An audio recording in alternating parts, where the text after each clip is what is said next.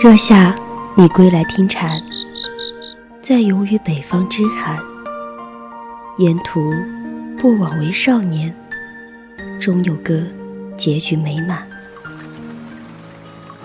冬去春来，听过鸟语，闻过花香。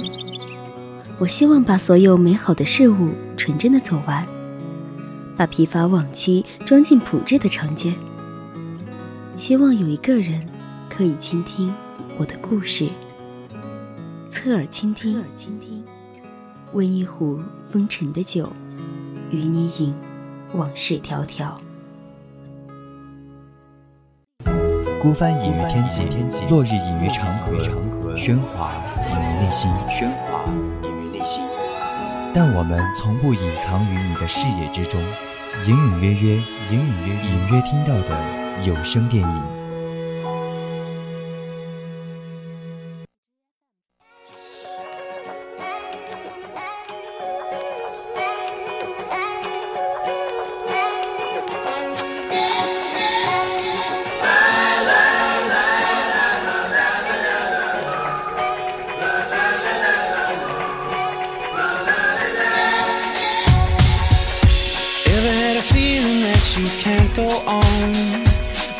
seem to be strong, but getting weaker. Carrying the weight of every single day.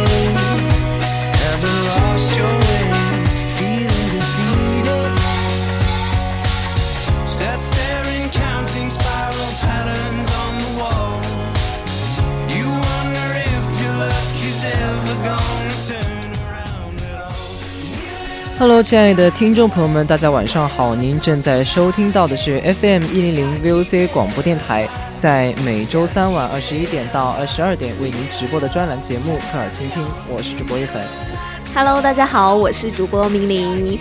今天啊，又在大又和大家在我们侧耳倾听见面了哈，真的有点激动呢。对，其实，在开始之前，我可能。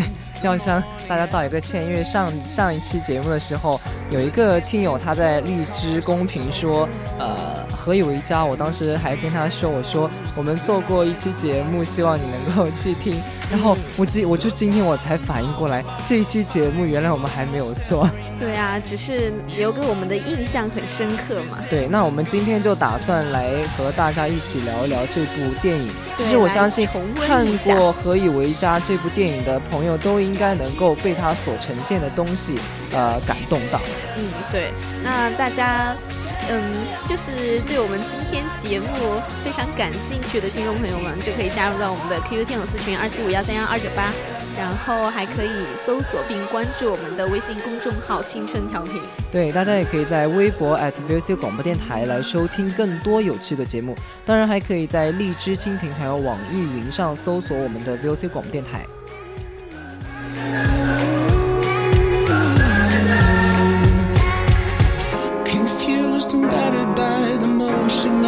其实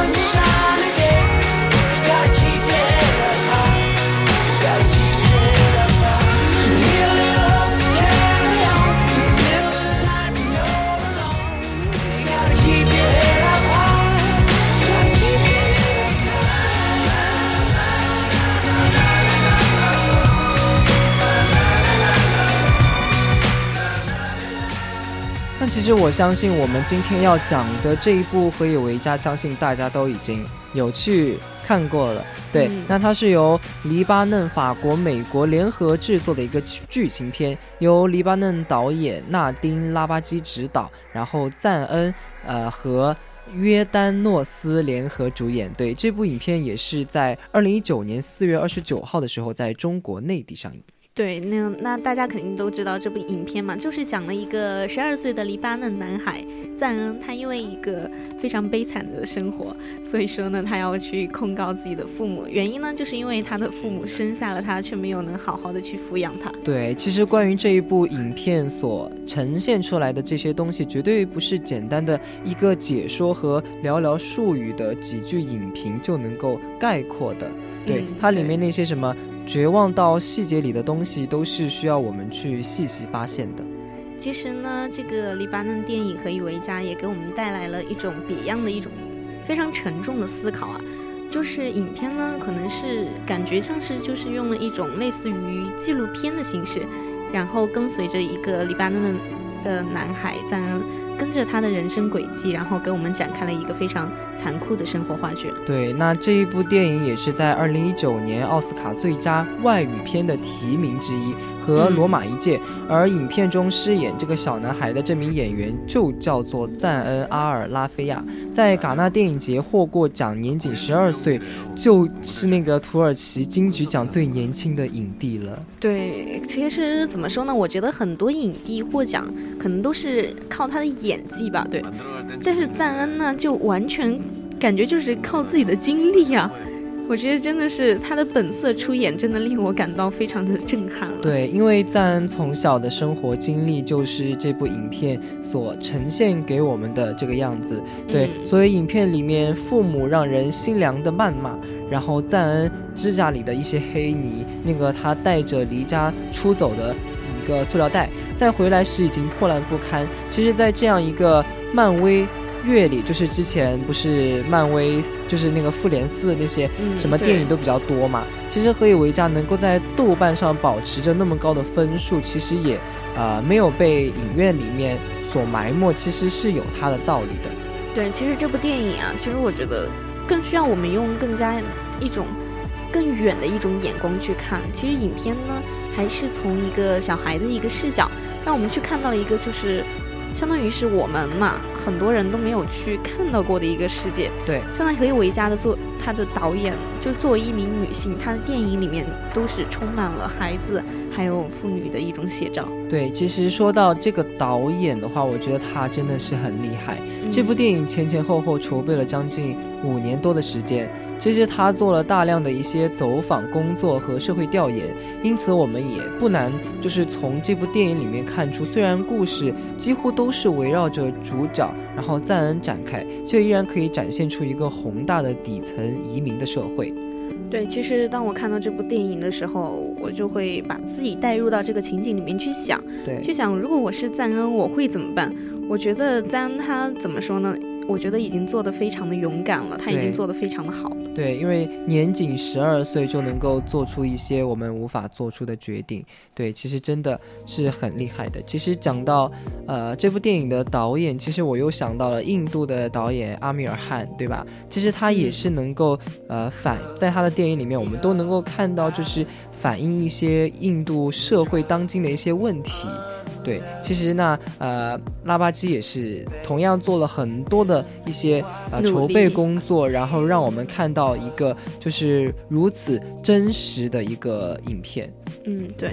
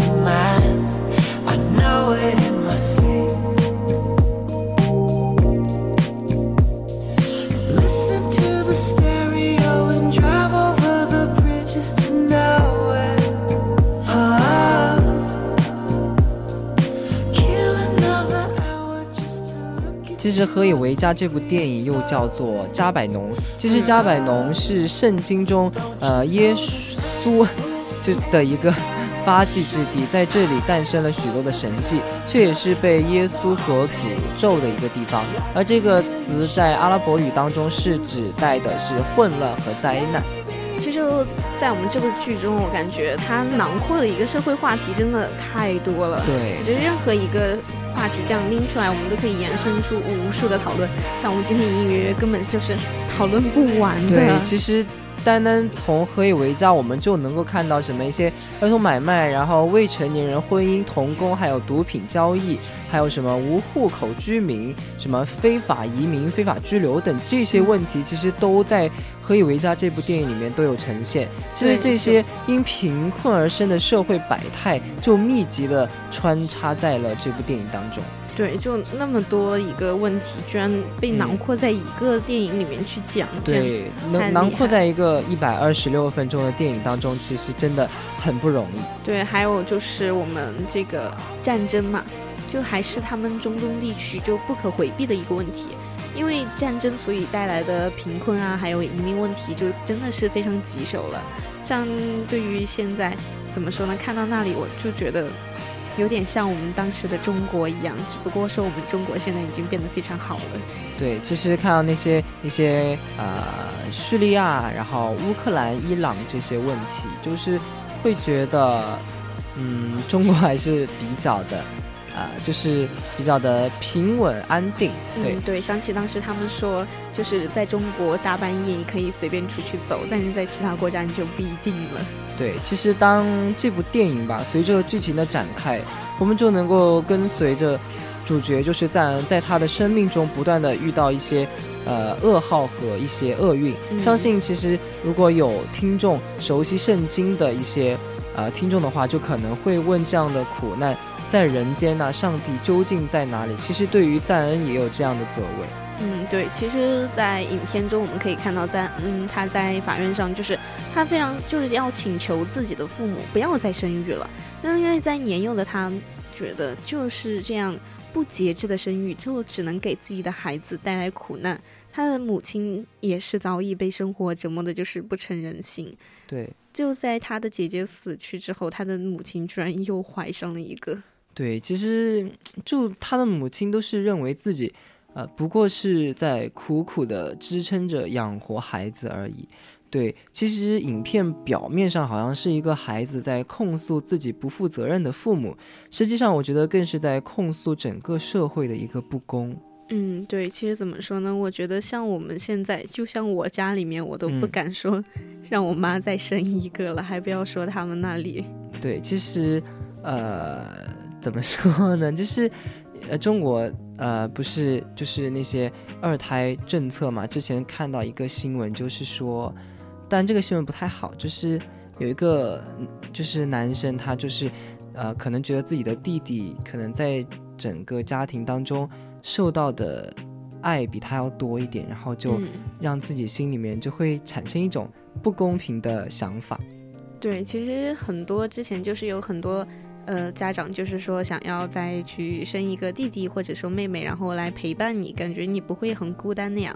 其实呢，我觉得家长就是很难处理好这种大儿子和对两边的平衡。对，该怎么去平衡一下？比如说大儿子干嘛的时候，大儿子很倔很犟的时候，那小儿子他就呃就就撒一下娇，然后就好了，然后就可以获得爸爸妈妈的爱。对，其实我这个真的很很深有体会。嗯。那看来我们一恒也是，就是说也是有这这方面的经历。对啊，因为大家都会，就是家长都会想的是，大的应该让着小的。嗯，对，这个其实，在我们家庭里面还是蛮深刻的这个。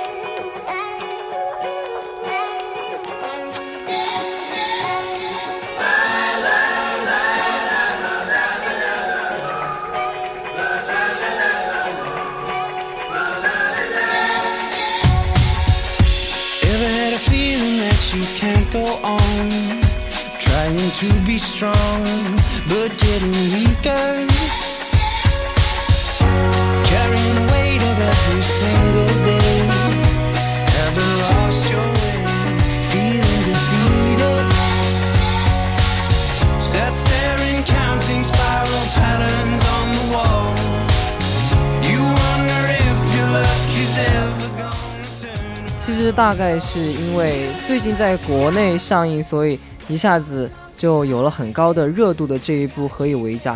不过一下子会就是关注度那么高，更多的我觉得应该还是因为它本身题材的一个特殊性。但我们呃依旧就抛开剧情而主要去关注情节、还有结构以及拍摄的手法。嗯，对，其实呢，在影片的一开头啊，就是一个赞恩他对他父母起呃就是起诉的一个展开嘛，就是说他要起诉他的父母，因为他们生下了他，然后很简短的一段，就是把整部剧的一个嗯剧情感觉就已经概括完了。对，其实不知道，呃，明玲还有没有印象？就是影片的后面还出现了两次审判的片段，嗯，他们其实也都各自有各自的用处，所以从这个角度来看的话，电影的结构其实已经足够的清晰了。虽然整体的基调一直都是比较消极的，但是在前三十分钟这种消极的情绪里，还是有一个正向的情绪在里面。嗯，其实这部剧过去了那么久，我都已经忘得差不多了，对一些细节。对，但是里面的一些比较深刻的场景啊，就比如说赞恩对他妹妹的爱呀、还有试图带他妹妹逃离，就是就这种场景，就我还觉得蛮深刻的。我感觉赞恩他那么小，对然后他就懂得一些这样的道理，我觉得真的。像嗯，他的这个计划失败之后，他妹妹被带走了嘛，就借着审判的专场，专场就电影就进入了另外一幕，就看到了赞恩他的流浪。对，哎其实就很心里面很难受。对，嗯其实，在这一段看到呃下一段审判的期间，正向的情绪其实也在试图和消极的一种情绪抗衡。尽管说我们看到赞恩他离家出走，可能是一个不太幸运的孩子，但是在车上他会遇到了很就是有一个有趣的老头。嗯尽管他的身上没有钱，找不到工作，但是遇到好心的拉希尔，就是带他回家。尽管拉希尔面临的就是假证过期，然后没钱办新证的困境，但我们还是可以看得出来，赞恩和他的小孩在家里过得还是还是蛮温馨开心的。嗯，对，就是这种情景一直延续到就是一个审判过后嘛，呃，反正还是消极的情绪就逐渐的就开始出来了。因为拉希尔没钱办证，最后就被逮了嘛，就嗯剩下赞恩和这个小孩儿独自在家。其实我觉得，对，我觉得那一段的那一段是我最揪心的一个电影剧情了。嗯，对，真的在用尽了所有办法之后，带给他希望的就只是在家里面去卖什么处方药啊，然后卖给那种瘾君子的手段用这种。对，然后最后还被被被打那些，对，其实这种情绪到呃之后的审判过后，消极情绪终于开始逐渐的呈现压倒的态势。就刚才呃明玲也说到的那些事情，但是赞恩甚至在用了一些手段过后，还是没能抵抗住生活被房东就换了锁之后，嗯。没钱了，对他没有没有住，处，也没有了存款，因为他把那个钱是放到那个那个一个那个就是有点有点像柱子一样的那个里面，然后最哦后被锁了。我都有点忘了。被对你这样一说，我突然想起来。对，而且最后还是不得不就把小孩子就是卖给了人贩子。其实我觉得赞恩当时应该想的是，呃，自己不能照顾小孩，就还不如嗯就让他就是。呃，去一个能够照顾他的一个环境里面。对，其实，在影片中可以看到，赞恩当时他是不想去把这个小孩卖给人贩子的，但是他最后也生活所迫。没有办法了。对，而且这个拉希尔也是此前也一直没有就是屈服过嘛，因为那个人贩子其实随时也就是说，就是让拉希尔把自己的孩子就是呃卖给他。嗯，对，其实呢，呃，在有一个情节，就是在他回家找卡、啊还是找什么东西的时候，就知道自己妹妹去世了，然后就拿了什么，拿了拿了一个刀吧，对，对就去刺那个呃，就是取伤害他妹妹的那个对对人。，从这个情节角度的详解之后，我觉得电影的安排其实是很清晰的。嗯，其实怎么说，电影在，嗯，你发现没有啊？不知道一恒，就在一开始的时候，有一部分镜头，它还还在晃动。对，其实这个晃动，就是到他们审判的时候就平稳了很多。其实我觉得这种晃动。其实是伴随着赞恩的一个轨迹的，就是说他一直在流浪，就要就给一个这种摇晃的镜头，然后一直没有停歇。就我觉得能够体现出赞恩的一个心理的一个状态。嗯，对，其实这种，其实这种晃动啊，对，就会让我们看着其实也很焦躁、很不安。嗯，对，但是呢。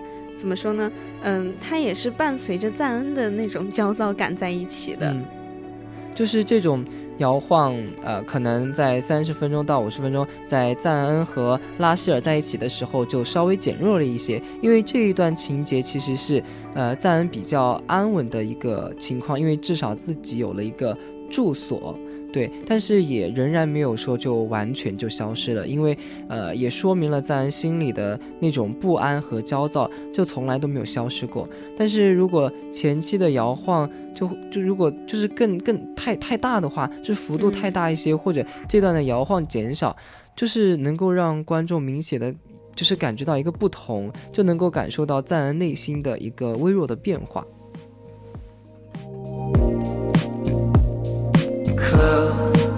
I